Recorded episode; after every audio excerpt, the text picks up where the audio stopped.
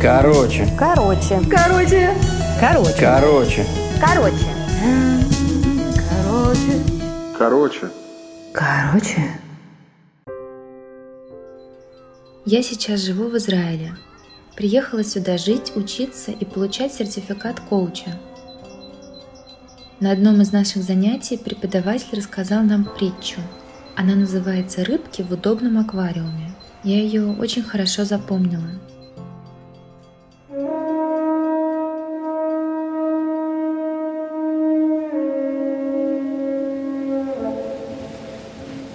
Японцы очень любят рыбу. Они много ее ловят, много едят. Но из-за активной рыбалки вокруг берегов Японии рыбы стало очень мало. Рыбаки поменяли свои маленькие лодки на большие корабли и стали уходить дальше в море и ловить рыбу на глубине. Увы, из-за того, что они уходили очень далеко и долго возвращались обратно, вкус рыбы портился, и она не была уже свежей. На рынке даже в самые активные дни такую рыбу никто не хотел покупать. Рыбаки стали думать, как же исправить эту ситуацию. И решение нашлось. Они построили огромные бассейны на каждом из кораблей. После того, как рыбу вылавливали, ее бросали в бассейн, чтобы она продолжала там плавать. Живую рыбу доставляли на рынок. Но несмотря на то, что рыба теперь была свежей, ее все равно никто не брал. Покупатели говорили, что это совершенно не та рыба, не тот вкус. Моряки снова стали думать, что же делать. И наконец поняли одну вещь. Когда рыба плавает в бассейне, комфортном, удобном, спокойном и безопасном, она мало двигается, и ее мясо становится невкусным. Спросите, что же они придумали на этот раз? Они решили запустить к рыбкам акулу. Хищница держала их в тонусе, заставляла много двигаться.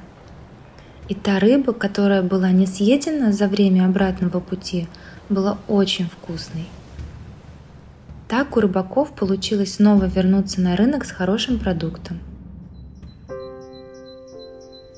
Когда я услышала эту историю, я стала думать о том, что мне помогло приехать в Израиль. Что подстегивало меня к принятию этого решения и что дало мне сил двигаться вперед?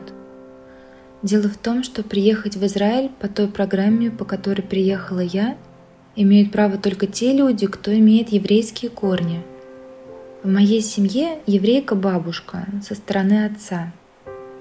Но с семьей отца и с самим папой я не общалась уже около 12 лет – когда я попросила папу помочь мне с документами, дать мне именно те бумаги, каких мне не хватало, отец отказался мне помогать.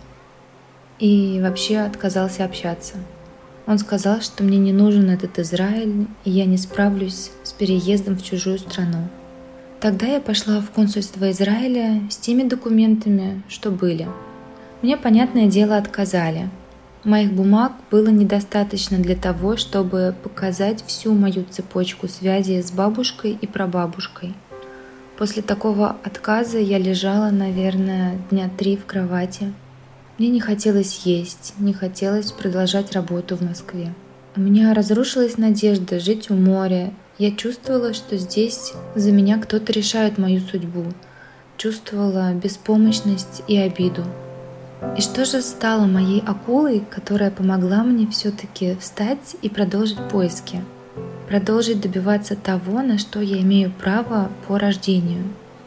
Моей акулой стал страх. Страх навсегда потерять эту мечту.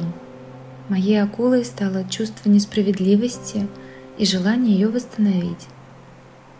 Ушел целый год на поиски документов по России, поиск в архивах, я упрашивала людей пойти мне навстречу. Я снова и снова доказывала каждому, что я имею право бороться за свою мечту, и у меня есть все для ее осуществления. Я благодарна тем людям, которые помогли мне.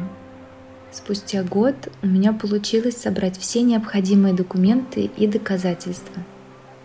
Разрешение в консульстве мне подтвердили. Теперь я могла ехать. Я имела на это право. Сегодня я живу в Израиле. Получила сертификат коуча, изучаю иврит. А, каждый день открываю что-то новое в культуре своих предков. Вот такая история. И да, я забыла сказать самое главное. Теперь море находится в 10 минутах от моего дома.